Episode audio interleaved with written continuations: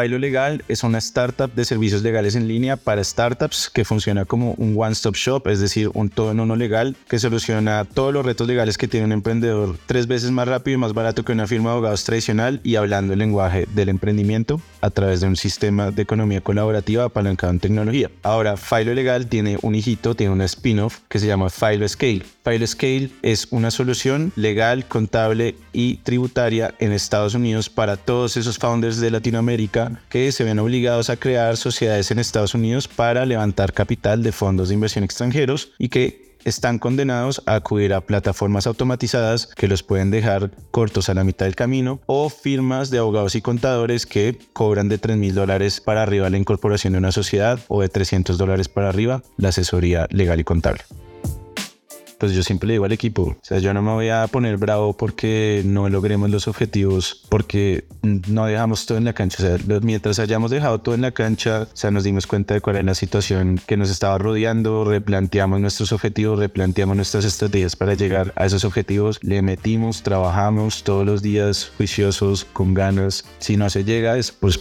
ya definitivamente no es porque eres un vago y no te paraste a trabajar, cosas de ese estilo, sino como, venga, pues la dejamos toda para tocar hacer otro ejercicio más profundo y ver qué está pasando y qué vamos a hacer. En el episodio de hoy aprenderás la importancia de los temas legales en el mundo del emprendimiento. Hoy nos acompaña Camilo Gómez, un bogotano que decidió emprender desde el campo de Legal Tech, con Filo Scale, un spin-off de Filo Legal, solucionando dolores como la constitución de compañías en Estados Unidos, temas contractuales, de expansión y demás necesidades para las startups, en donde se necesita una mano amiga que nos evite errores muy costosos en el futuro. Quédate para deleitarte con una historia de resiliencia que te dejará como aprendizaje el cómo gestionar ideas innovadoras, cómo anticiparnos a lo que pueda suceder en contratos y mucho más. Antes de empezar este episodio, hoy tú puedes ser parte de la comunidad de Soy Startup Latam. Eso significa unirse a la misión de impactar a un millón de emprendedores en nuestra región. en el formulario que vas a encontrar en la descripción de este episodio y ten acceso a nuestros eventos, newsletters y contenido exclusivo. Inscríbete y haz parte de la comunidad más grande de startups de Latam. Te esperamos.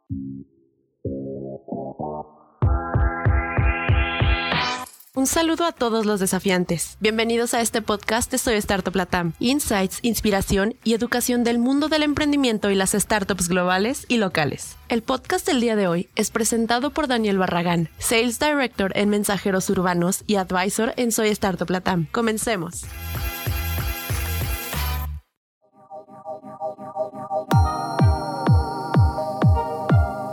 Hola a todos y bienvenidos a un nuevo episodio de Desafiantes. Si disfrutan este podcast, recuerden suscribirse y dejarnos una calificación de 5 estrellas en Spotify o en su player favorito. El desafiante que nos acompaña hoy es Camilo Gómez, cofundador y CEO de Filo Legal, un abogado emprendedor apasionado del mundo fintech, del venture capital y el derecho corporativo. Hoy es el cofundador de Filo Scale, el primer spin-off de Filo Legal, que busca apoyar a los fundadores de startups latinoamericanas en temas legales y contables en Estados Unidos, desde la constitución de la empresa hasta la asesoría en rondas de levantamiento de capital. Filo Legal, por su parte, es una plataforma de servicios legales en línea para startups, basado en un modelo de economía colaborativa. Así que sin más preámbulos, bienvenido Camilo. Hola Daniel, muy buenos días, buenas tardes, buenas noches, desde donde nos escuchen. Un gusto estar aquí con ustedes y con su audiencia. Mil gracias por esta invitación. No, un gustazo tenerte por acá. Me gustaría empezar preguntándote quién es hoy Camilo Gómez. Bueno, no, pues Camilo, Camilo Gómez es hoy un pues emprendedor que no se imaginaba que iba a ser emprendedor hace cinco años cuando estaba graduándose de la Universidad de Derecho,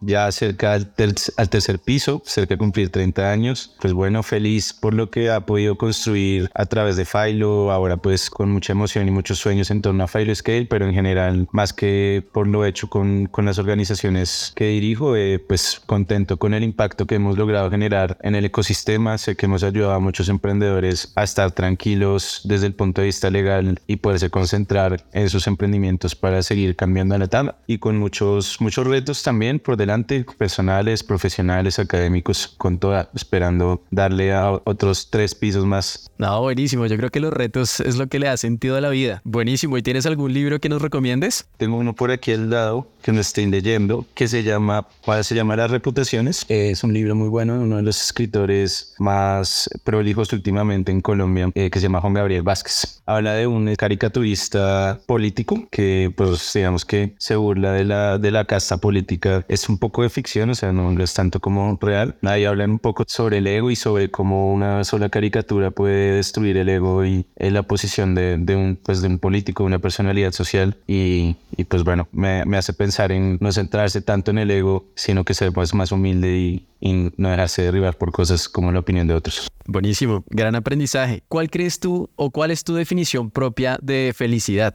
Pues yo creo que la felicidad es, pucha, pues poderse levantar todos los días con ganas de vivir, con ganas de, ayudar a los demás y poder hacerlo efectivamente. No creo que la felicidad esté en el dinero ni en salir en revistas he visto mucha gente que tiene eso pero no es feliz. Para mí felicidad es ayudar a los demás a ser felices también. Buenísimo, creo que es, es un concepto muy altruista y creo que es algo que vemos mucho en el ecosistema emprendedor, por eso me apasiona este mundo porque realmente todos estamos aquí por impactar y mejorar la vida de los demás. Bueno, no es muy común que tengamos abogados aquí sentados, entonces me gustaría cómo defines tu justicia y cómo incide la buena aplicación de la justicia hablando en temas de emprendimiento. Pues la justicia es, en términos pues bien técnicos, yo creo que pues por ahí lo cojo yo. Pues para eso existe el derecho un poco, ¿no? Es el, es el sistema de reglas, eh, la ficción, esos límites que nos hemos puesto para el, para el actuar de los ciudadanos en un estado. Y bueno, pues estas reglas se han fijado para que uno no sobrepase el límite y lesione los derechos del otro. En la medida en que eso ocurre, ¿no? Es este, este famoso, esta famosa frase de mi libertad llega hasta donde llega la tuya, pues para eso está la justicia, ¿no? Es un tercero imparcial, institucional o pues un privado, depende quién la administre, pero pues es, es como esa, esa forma de digamos, volver las cosas a, a, su estado y retornar, pues bueno, como a restablecer esos derechos que se violaron y castigar al que los violó. Ahora, creo que en, pues desde el punto de vista del emprendimiento y por aquí metiéndome más por el lado del, del legal tech, creo que Latinoamérica es un ecosistema muy complicado para que salga adelante el legal tech a diferencia de Estados Unidos, porque nuestro sistema de justicia pues es paupérrimo, es ineficiente, es corrupto, no está especializado en la gran mayoría de veces. Y eso que lleva, eso lleva a que la gente pues diga, no, pues yo voy a hacer las cosas mal hasta que me cachen y si me cachan, igual puede que me, que me suelten rápido. Y eso, en mi opinión, como que, y lo, y lo veíamos con Daniel Acevedo, que es una de las grandes voces del tema de Legal Tech, si algún día se animan a, a, invitarlo acá, pues que hace que la gente no, no use, digamos, los servicios legales, porque pues, ¿de qué me sirve a mí tener un enfoque preventivo en términos legales, eh, contratar abogados, moverme dentro de la ley, si al final si lo hiciera al revés, no va a haber justicia que me vaya a hacer como accountable. Entonces, por eso pues la gente no, no acude mucho a, los servicios legales, sino ya cuando le tocó, definitivamente. Y eso es un gran problema no solo para Legal Tech, sino para nuestra sociedad. No hay confianza en las instituciones y nadie respeta a nadie. Sí, yo creo que nosotros en Latinoamérica en general vivimos un problema de respeto, de no respetar en general al otro y también de ser una sociedad un poco egoísta. Entonces estamos muy ocupados como por nosotros mismos y no por no como con esa conciencia colectiva. Pero justamente eso me lleva a la siguiente pregunta y es ¿tú cuál consideras que es el papel de la tecnología en, en la transformación, por ejemplo, del sistema legal y cómo es el futuro de esos servicios legales en línea? Yo creo que primero la justicia tiene este la tecnología tendría mucho que hacer en la justicia. ¿no? Yo no sé si tú has visto pues, en los países latinoamericanos en general, pero en, en Colombia hay warehouse llenos de expedientes, uno sobre otro, sobre otro, sobre otro. Yo tengo procesos que hemos, nosotros no litigamos en Filo, pero una que otra vez lo hicimos. Hay procesos que llevan dos años que no han pasado de la primera audiencia. Entonces, digamos que la justicia, yo creo que en la justicia se podría hacer mucho con tecnología, por ejemplo con blockchain, me parece que hay temas bien interesantes, hay una startup argentina que se llama Cleros que funciona con, con un sistema de blockchain para administrar justicia, ¿no? Son, no es una persona, son varios y hay consensos para decir qué es lo que está bien, qué es lo que está mal y hay pues un, sistema de incentivos. Entonces, ese tipo de cosas como para que no esté centralizada la administración de la justicia, para que la información esté, pues digamos, como digitalizada y demás, que sea todo más expedito y, realmente como más neutral y justo, vaya la redundancia, me parece que ahí hay mucho que hacer. Luego ya en términos de lo que son los servicios legales como tal, pues también hay bastante, bastante tela por cortar, sobre todo pues ahorita con, con ChatGPT, creo que hay muchas oportunidades y además pues porque se ha hecho un trabajo para digitalizar la información, para organizarla. Se, pues en Latinoamérica nuestro sistema jurídico es romano-germánico, es decir, no, no hacen la ley los jueces como en Estados Unidos, sino pues los señores del Congreso y, y bueno, no está todo como tan ordenado como allá. Eso debe ser un reto, cómo organizar la información. Pero luego pues ya hay sistemas que pueden digamos, procesar esa información y generar un output. Y ahí yo creo que en todas las, las especialidades del derecho puede haber una, una revolución definitivamente y pues que los abogados nos enfoquemos más en generar valor a través de asesoría estratégica que estar investigando leyes, eh, estar copiando y pegando el mismo texto de un documento a otro, etcétera. Muy interesante porque eso puede traer una transformación como tal de la profesión, ¿no? De acuerdo, o más bien llevarnos a, a hacer lo que deberíamos hacer ¿no? Ser asesores estratégicos de nuestros clientes y no tanto como unos autómatas que, que ven el valor en copiar y pegar eh, textos y leer un montón de sentencias cuando pues ya podría estar la información fácilmente procesada ahí. Y llegando a este tema, me gustaría preguntarte qué es Philo y cuál es el dolor que están aliviando. Bueno, mira, pues Philo es el aliado legal de los innovadores. Philo nace con un propósito y es, bueno, pues mucha gente estudia derecho porque quiere cambiar el mundo. ¿no? Y lo quiere cambiar siendo presidente de la República o siendo juez o otra gente quiere solo hacer billete y ya. Pero nosotros dijimos, venga, pues hay un grupo de personas que están cambiando el mundo, ¿no? Y lo están haciendo a través de la tecnología. Están innovando, generando disrupción en sectores pues tradicionales, están en zonas grises por lo general a nivel regulatorio y están solos a nivel legal. No tienen a quién acudir porque las grandes firmas de abogados son muy buenas, siempre lo voy a decir, pero son demoradas, son aburridas, dan miedo, cuestan un ojo de la cara. Los abogados independientes son una lotería, uno no sabe si son buenos o malos y pues hay diferentes especialidades, entonces uno no va a encontrar a uno que le haga todo. Y pues bueno, al estar así de solos, hay cifras que respaldan, según CV Insights, el 18% de los emprendedores fracasan por manejar temas legales eh, mal, ¿no? Y entonces es donde dijimos, venga, pues pongamos este superpoder legal, ¿no? Porque pues con su jerga súper técnica, ese conocimiento que solo tenemos nosotros, las reglas de juego, eh, pues pongamos ese superpoder a disposición de estos emprendedores, ¿no? que, de esa manera se puede generar más impacto para cambiar el mundo que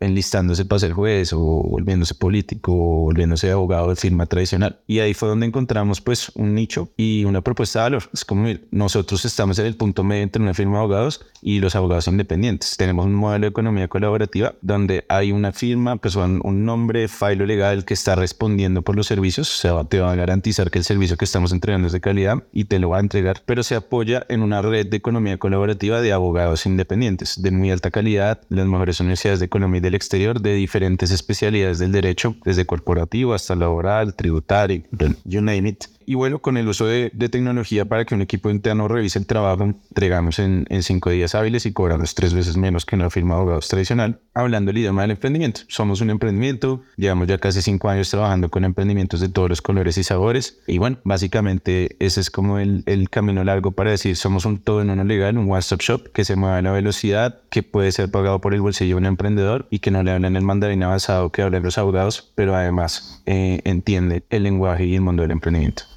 Creo que la manera en que están solucionando este problema es muy interesante y es aprovechando la tecnología con una red de economía colaborativa. Pero pues yo soy el director comercial de mensajeros urbanos, sé el reto que es trabajar en economía colaborativa. Me gustaría preguntarte cuál ha sido el principal reto de este modelo de economía colaborativa en Filo Legal y cómo lo han afrontado. El principal reto es que estamos hablando aquí pues de abogados que son muy buenos, todos son muy buenos, pero tienen sus otras cosas, ¿no? O sea, la economía colaborativa supone es, vamos a utilizar este tiempo que tú tienes muerto, pero tú mientras tanto trabajas en el Estado, en una firma, tienes tu propia firma y pones a disposición ese tiempo eh, pues de nosotros y de nuestros clientes. La cuestión es cuando no, pues digamos, no tienen el tiempo. Entonces toca tener un pool bastante amplio de abogados para poder acudir a ellos. Hay que pues tener buenos incentivos, ¿no? Y los incentivos no necesariamente siempre son monetarios. Muchos de nuestros abogados están acá porque les gusta de verdad ayudar a los emprendedores, porque les interesa retarse intelectualmente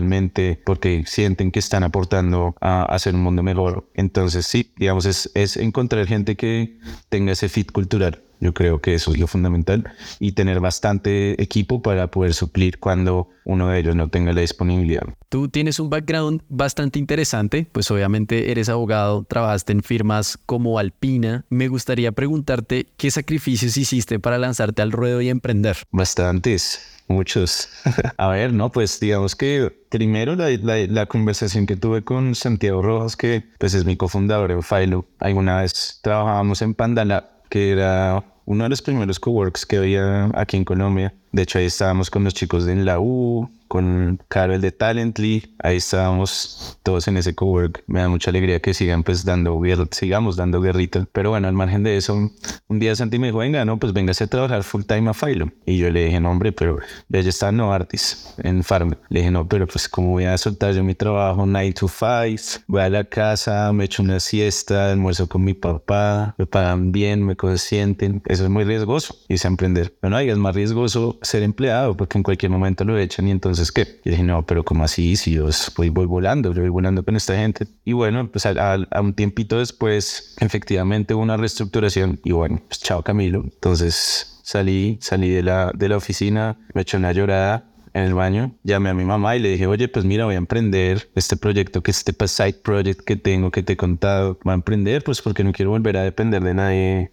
a nivel eh, profesional en mi vida. Y bueno, pues de ahí para adelante fue bastante duro el camino, ¿no? Pues tener en contra la familia primero, que le dicen, ah, pues que que esperan que uno siga como el camino tradicional, como venga, pero sé cómo así, usted es abogado, como así que usted está emprendiendo, o sea, usted lo que tiene que hacer es irse a una firma de abogados a trabajar 20 años, probarse un par de clientes y luego sin montar su firma. Nosotros le podemos ayudar a conseguir trabajo muchos años, 12 años casi. Me pero usted qué hace perdiendo el tiempo ahí? Usted salió a una buena universidad, tenemos contactos, usted es pilo, y yo seguía dándole, ¿no? Entonces la familia, los amigos, bueno, los amigos burlándose de lo que, de lo que uno hacía, los colegas, la gente que estudió derecho conmigo, muchos me decían, pero venga, ¿qué es esa vaina? ¿Usted qué está haciendo ahí? Pues los problemas con los socios, escoger socios es muy difícil. Digamos que, no, que en cierto momento se partieran caminos y seguir empujando el proyecto solo también fue duro. Dos quiebras, la pandemia, fue pucha.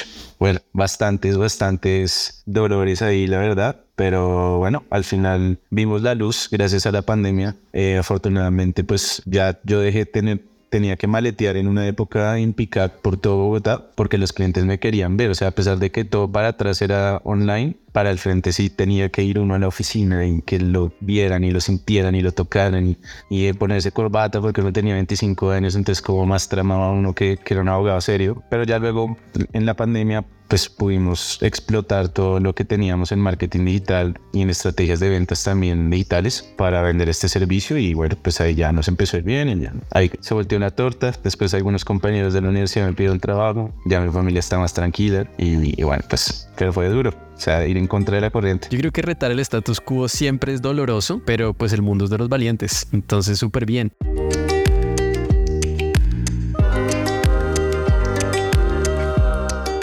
Me gustaría también que nos contaras en retrospectiva qué error cometiste que si pudieras volver al pasado no cometerías. Organizarse desde el principio con un CRM hubiera sido una... es como el tip que yo suelo dar siempre, porque no teníamos CRM, luego, luego el CRM era un Excel, luego pasamos por varios CRMs, hoy en día no estoy contento con mi CRM, creo que me hubiera ido a HubSpot desde el principio y ya hubiera dejado molestar la vida. Pero sí, no sé, yo creo que tener como, tener organizado todo el proceso y la data desde marketing a ventas eh, y luego pues ya operaciones, pero sobre todo tener claridad de qué está haciendo uno y qué está funcionando y qué no, porque pues si no uno se queda haciendo lo mismo, se queda haciendo lo mismo y eso, eso lo disponibiliza pues tener un dashboard de datos de marketing y un CRM en, ventas. Ahí ya pues uno puede empezar a lanzar hipótesis y, y ver, hey, esto sí está trayéndome más leads y leads calificados y luego si tienen un buen conversion rate. Nosotros no teníamos nada de eso. O sea, entonces simplemente íbamos como unos locos haciendo de todo. Creo que eso es bien importante. Yo estoy muy de acuerdo acuerdo contigo. Muchas personas creen que no, yo soy una empresa de una persona, de dos personas, entonces yo no necesito montar procesos. Pero yo creo que al contrario. O sea, si quieres escalar de una manera correcta, si tienes organizada tu data en un CRM muy sencillo, que hay unos que son gratuitos, puedes desde el día uno estar traqueando cuáles son tus etapas, cuáles son tus conversiones y finalmente vender es un juego de estadística. Si entiendes muy bien cuáles son tus etapas y tus conversiones, seguramente vas a poder plantear hipótesis y medir si están haciendo sentido o si no están haciendo sentido. Total, eso lo, lo entendí varios años después. No, buenísimo, buenísimo. Bueno, ¿y cómo llegan a la idea de, del spin-off que están lanzando que es File Scale? Bueno, no, pues eso también surge como a petición del mercado, que así es que debería surgir todo en realidad, que el mercado lo esté demandando. Nosotros, bueno, con Filo, si bien hacemos todo lo legal, menos divorciarlos o sacarlos de la cárcel, emprendedores que me están escuchando con esos problemas no me lleguen, eh, nosotros tenemos dos fuertes. Un fuerte es fintech, todo el tema de fintech, lending, crowdfunding, cripto, todos esos temas los manejamos, les hacemos, los viabilizamos de la mano de expertos en derecho financiero y específicamente en derecho fintech para ver, bueno, en este marco regulatorio tan incierto que hay, cómo podemos implementar un modelo de negocios. Y por otro lado, tenemos el tema de Venture Capital. Entonces en Venture Capital hemos asesorado rondas desde Presida hasta Serie B a través de notas convertibles, de SAFE, en, en Straight Equity. Y digamos que luego que empezó a pasar, que la gente pues empezó a pedirnos, oiga, no, pues es que mis inversionistas en Estados Unidos me están diciendo que, que muy lindo todo, que muy chévere el equipo, el producto, el mercado latinoamericano,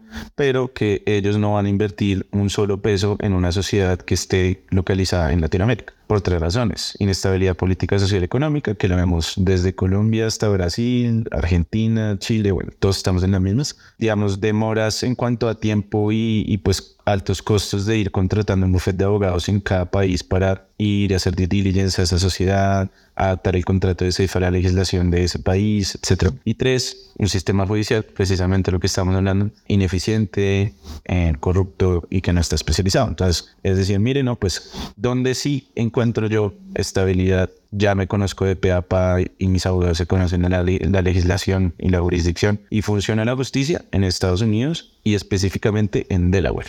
No, me venga a inventar aquí que Florida, que Texas, no, yo quiero este Delaware. Eh, y bueno, empezaron a llegar los clientes con esas necesidades mm, y nos empezamos a dar cuenta que pues esa era la realidad. Y, y, hay cifras que lo respaldan. Hay un estudio de Polymath que dice que de hecho Colombia es el país que más depende de VC extranjero. El 82% del dinero que se inyectó en rondas de inversión a startups en Colombia el último año provenía de, de Estados Unidos o de, inversionistas extranjeros. Y ahí entonces empezamos a ver, ok, va, entonces la gente necesita que le creemos la sociedad en Estados Unidos y además que le hagamos el flip, es decir, que conectemos la sociedad subsidiaria que deje de ser de propiedad de los founders como personas naturales, quienes ahora son accionistas de una sociedad que va a ser la matriz en Estados Unidos y que esta matriz ahora sea la dueña de la subsidiaria. Que eso pues no es una operación sencilla desde el punto de vista tributario, cambiario, corporativo y contractual. Y ahí empezamos a, a pues como a, a, empezar a trabajar esos temas. Empezamos a trabajar esos temas, a ver que había una oportunidad de mercado y, y luego dijimos, venga, pues este problema lo tienen todos los founders de la TAM, ¿no? Entonces acá puede haber un océano azul, en Colombia se nos está volviendo un poco un océano rojo y bueno, desde la estrategia fue como listo, ¿no? Pues ya lo estamos haciendo, ahora busquemos ser más competitivos, hagamos un mejor producto, bajémosle a los precios y sigamos con la misma calidad y además metámosle servicios contables y de taxes, porque pues no solo lo legal es lo que pasa lo mismo, llegaban los founders a, a Estados Unidos y era como, ¿y ahora qué hago? Estoy solo, ¿qué hago? Firmas de abogados que me cobran 3 mil dólares o plataformas automatizadas que valen 200 dólares, pero te pueden dejar tirado en la mitad del camino y a nadie le duele. Entonces ahí llegamos y dijimos, listo, vemos este nuevo producto, servicios legales, contables y de taxes, creaciones de empresas de 800 dólares en tres semanas con cuenta bancaria abierta, asesoría mensual, materia legal y, y contable o, o on demand, dependiendo de lo que necesite el emprendedor. Y bueno, pues nada, abrimos ya como spin-off, nuevo branding, nuevo activo digital, estamos buscando un nuevo equipo y bueno, vamos a, a, sacarla del estadio, ojalá, con, esta, con este nuevo proyecto y sobre todo pues alineados todavía con, con ese propósito de, listo, ya no solo ayudemos a los emprendedores de Colombia a cambiar el mundo, ayudemos a los emprendedores de la TAM en general. Buenísimo, buenísimo. Bueno, y para todos los desafiantes en Latinoamérica escuchando, ¿cuáles son esos errores más comunes que se cometen al momento de emprender y que no tenemos en cuenta de la parte legal? Yo creo que el primer error es crear una sociedad donde sea que la creen con unos estatutos, digamos que en Estados Unidos se conocen como bylaws o operating agreement, con los que están bajados de internet, con los que entrega la plataforma automatizada. Ese es el primer contrato y el contrato más importante de la sociedad, de la compañía en general, porque es el contrato entre los socios. Entonces uno ahí tiene que tratar de prever todas las cosas que pueden pasar. Y como les dije, la cosa con los socios no es fácil. Entonces, mejor dicho, si uno, por ejemplo, en Colombia no tiene una cláusula de de exclusión de accionistas en, en, los estatutos y uno de los founders lo traiciona. Va y monta la competencia, se lleva clientes y proveedores. Uno no tiene forma de sacarlo de la sociedad si no es irse a un litigio eh, o si no es comprarlo. Entonces, cosas de ese estilo no están en los estatutos estándar. Ver cómo se van a tomar decisiones, cuáles son las mayorías de gobierno corporativo para tomar decisiones, qué tipos de acciones vamos a tener, esas famosas preferred stock o acciones de la serie A, cómo las vamos a, a diseñar desde el principio para que podamos sacarles ventaja en el futuro porque esa es una de las principales razones por las cuales los founders en un exit se quedan sin ver un solo peso. Bueno, hay bastantes temas a nivel de los estatutos que son importantes. Segundo, registrar la marca. Me preguntan qué es cuándo. Tan pronto uno vea que uno tiene un MVP con algo de product market fit. O sea, la gente está demandando esto, yo estoy ya como realmente posicionando una marca. Ir a registrar esa marca, entender que la marca solo se protege en el país que no la registra. Entonces, listo, arrancaste en Perú, pues registra en Perú pero cuando vayas a abrir otro mercado, lo primero que haces, o sea, cuando estás planeando ir a abrir el mercado incluso, registrar la marca. Registrar la marca no es ponerle un nombre a una sociedad ni comprar un dominio en Internet. ¿Qué otro tema? Yo creo que eh, negociar más las rondas de inversión. Ese es un pain bastante fuerte. Esto, grandes proyectos y grandes emprendedores que no pueden levantar capital después de su primera ronda porque no sabían cómo funcionaba el juego y los inversionistas tampoco sabían, porque esto es un error de ambos, que yo llamo el, el inversionista garoso. Aquí en, en Colombia garoso es el que, el que quiere mucho porque pues bueno, finalmente creen que hicieron un gran negocio quedándose con el 50% de la empresa, el emprendedor no tiene ni idea cuánto vale su empresa, entonces por, por un poco de dinero dice como, bueno, pues me dieron 100 mil dólares por el 50%, o sea, mi empresa vale 200 mil dólares, wow, pero al final no pueden levantar más porque están muy diluidos y los inversionistas de las siguientes rondas perciben mucho riesgo de que pues, se bajen del proyecto por, porque tienen un costo de oportunidad muy alto, esos emprendedores versus el, el retorno que van a tener a la hora de hacer éxito con las acciones que les queden luego de seguirse diluyendo atrás de las rondas. Ese tercer error, yo creo que esos tres son clave. No, buenísimo. Creo que esto nos abre los ojos y nos da el camino como por dónde direccionarnos en el área legal desde el día uno. Tú tocaste un tema muy interesante y fue el tema de los registros de la marca. Ahí, ¿cómo abordar la cuestión de la propiedad intelectual? O sea, el tema de los derechos de autor, del desarrollo de software en Colombia y en Latinoamérica, ¿cómo, cómo lo ves? Por lo menos en Colombia y la, en general en la comunidad andina de naciones, la CAN, el mundo de la propiedad intelectual se divide en dos submundos. Está la propiedad industrial y el tema de los derechos de autor. Entonces, por el lado de la propiedad industrial es donde uno puede proteger sus activos intangibles a través de un registro de marca, un registro de patente, un diseño industrial o el secreto industrial. Eso forma parte como de ese mundo. Y por el lado de los derechos de autor, uno protege el software porque el legislador entendió que el software, al ser 110111, era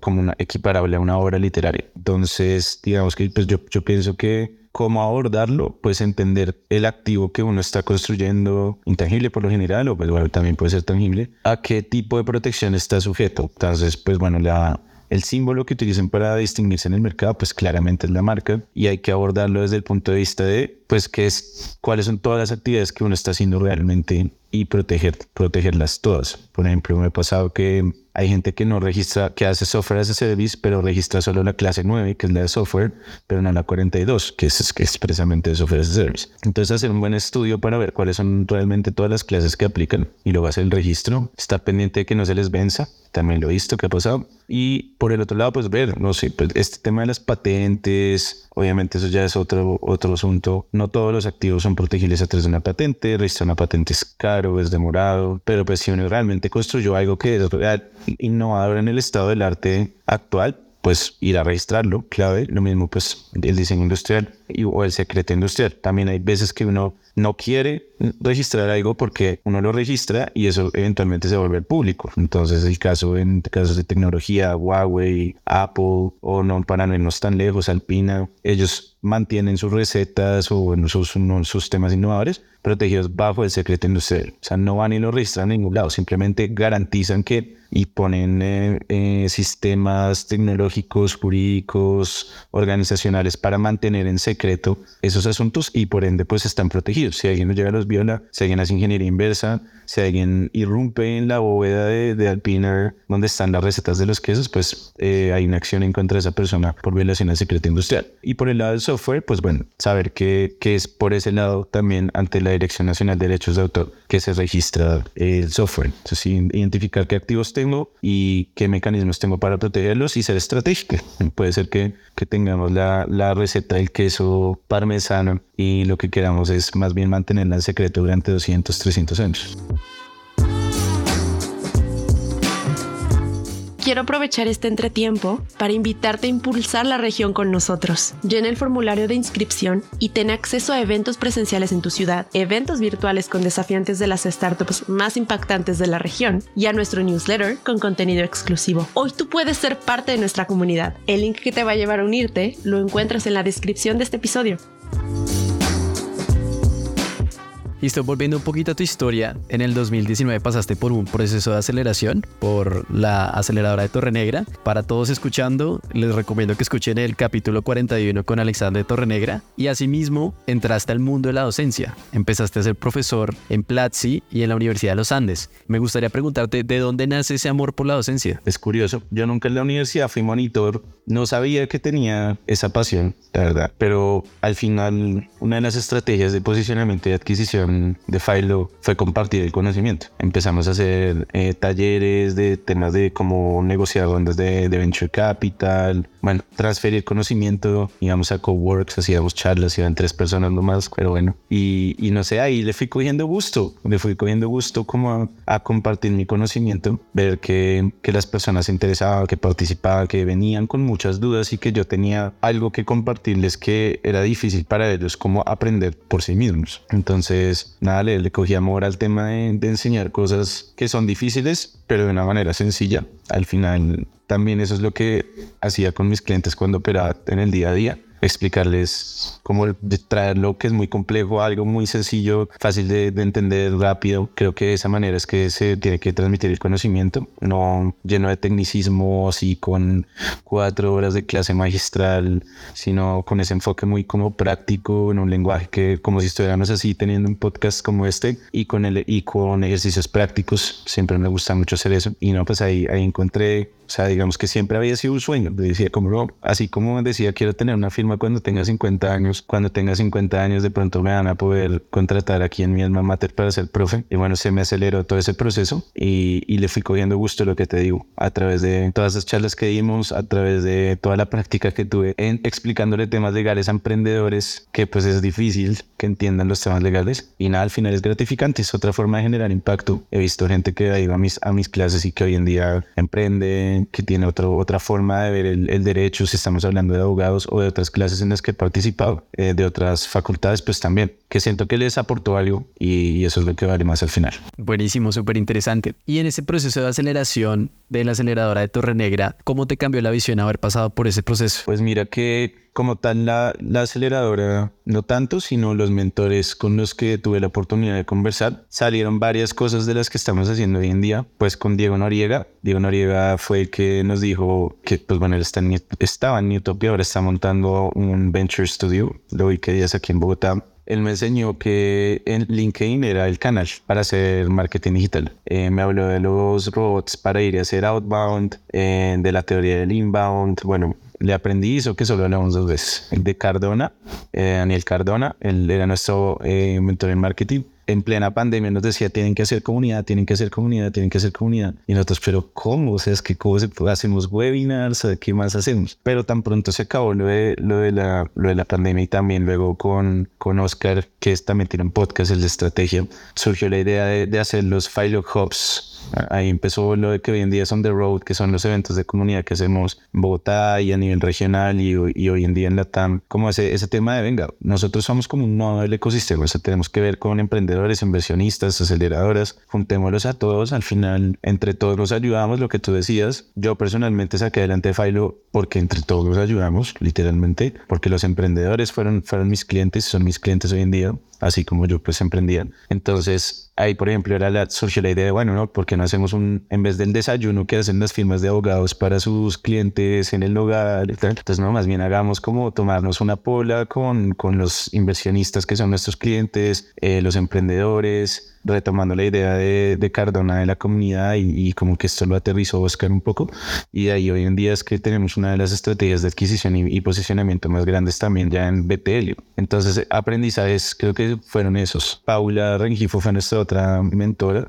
Ella más en temas de, venga, organícese, definamos unos OKRs, midámoslos, nosotros no teníamos esa vaina, era como venda, venda, venda, venda. Entonces eso también nos sirvió bastante, nos dio estructura. Buenísimo, creo que grandes aprendizajes. Y volviendo al tema del spin-off, ¿cómo haces tú como emprendedor para saber que la compañía está lista para lanzar un spin-off? Los datos de la, la facturación, lo que está aportando proveer los servicios legales en Estados Unidos a la torta de, de la facturación, eso nos, me, me hizo pensar como, venga, pues creo que separarlo, hacerlo más eficiente, más completo, que se diferencie de file legal, porque también puede ser confuso para un founder peruano ver como, pero esta gente me habla de cosas de Colombia, no de cosas de Estados Unidos. Entonces, sí, como separarlo para potenciarlo. Vi, que había una oportunidad y, creo que la forma era así. Y teniendo en cuenta que hemos tenido unos años difíciles, el tema de la incertidumbre, bueno, todo lo que ha pasado en el ecosistema, ¿cómo tú desarrollas esa resiliencia en tu equipo para que siga adelante con estos nuevos retos como por ejemplo el lanzamiento del spin-off? Es difícil, no solo a nivel global, a nivel de, pues, de nuestro país, la situación eh, política y económica está compleja, estamos casi cerca del crecimiento negativo a nivel económico, se baja el consumo no casi consumo en general y pues lo he hablado con mucha gente y, y, pues no hay consumo en muchos, en muchos sectores, en servicios está difícil la cosa.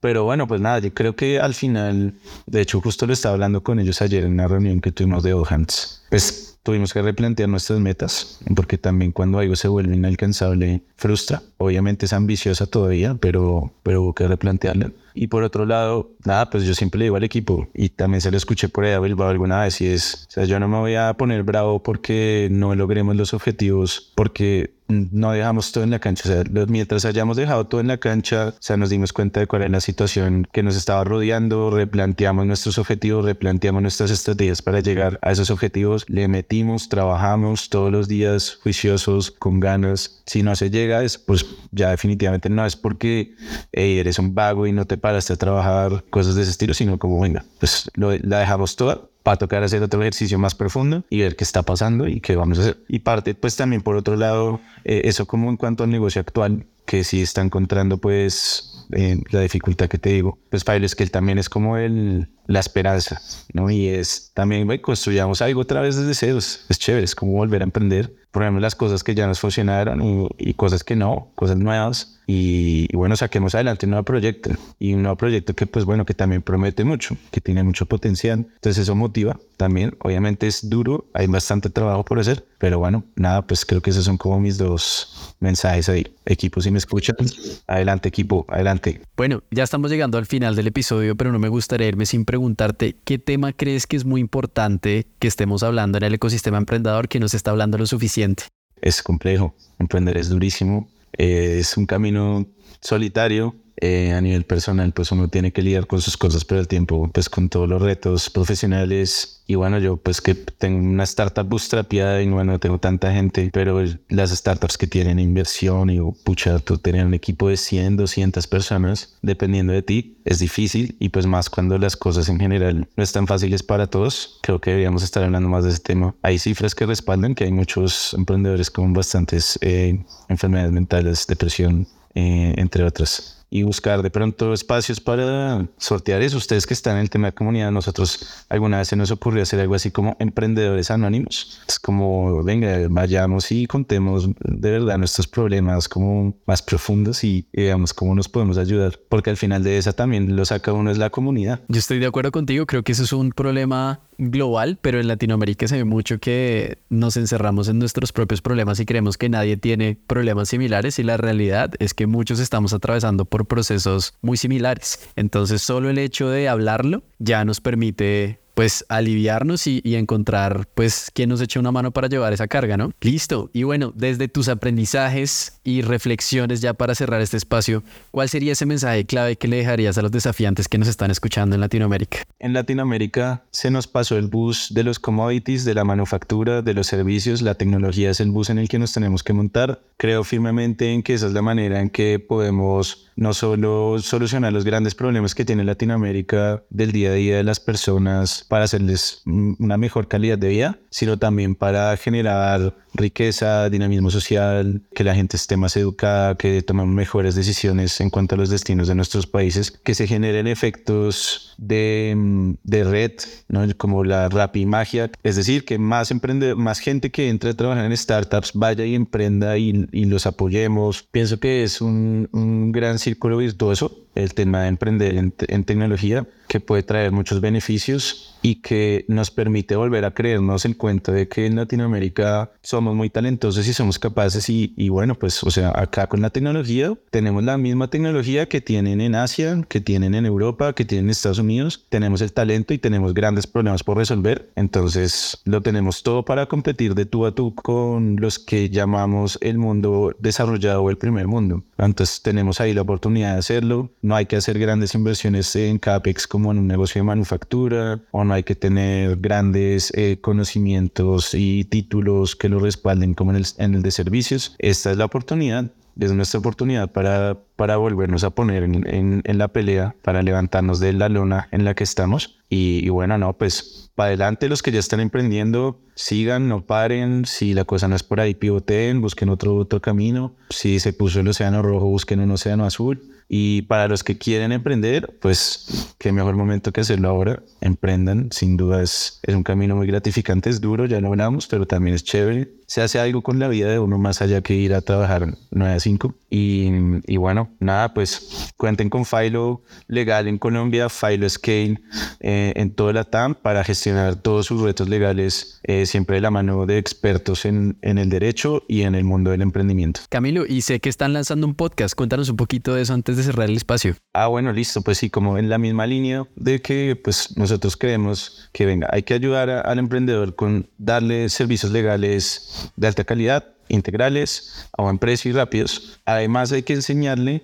al emprendedor pues bueno, a, gestionar sus retos legales, por eso participo en estos espacios, doy charlas, tenemos un e-learning que se llama la Escuela Legal para Startups. Y por otro lado tenemos otra vertiente que es la comunidad, la que les hablaba, los eventos, networking, fundraising. Y dentro de este tema de comunidad, como combinado con el tema de la educación, se nos ocurrió un podcast que se llama Fuck Legales. Y Fuck Legales va a traer a emprendedores como Carlos de Tri, los Bilbao de, de Rappi, entre otros emprendedores que ya tienen cancha, ¿no? que ya han pasado por cagadas legales, por fuck legales, y la idea es que nos cuenten por qué las cometieron, y de esa manera que evitemos que los emprendedores que vienen iniciando hasta ahora no las vuelvan a cometer, ¿no? Y un poco lo que hablábamos al principio, Daniel, esa curva de aprendizaje, pues bueno, se facilite en términos legales y tengamos menos emprendedores engrosando las filas del 18% de fracas que fracasaron por gestionar mal sus retos legales. Listo, Camilo, buenísimo. Muchísimas gracias por tu tiempo, por este espacio. Siempre bienvenido. Soy Startup Latam, es tu casa. Muchas gracias, Daniel. A la audiencia, muchas gracias también. Espero que les haya gustado este este espacio y que me vuelvan a invitar. Hola, soy Camilo Gómez, co-founder y CEO de Filo Legal y los invito a escuchar Desafiantes, un podcast de Soy Startup Latam.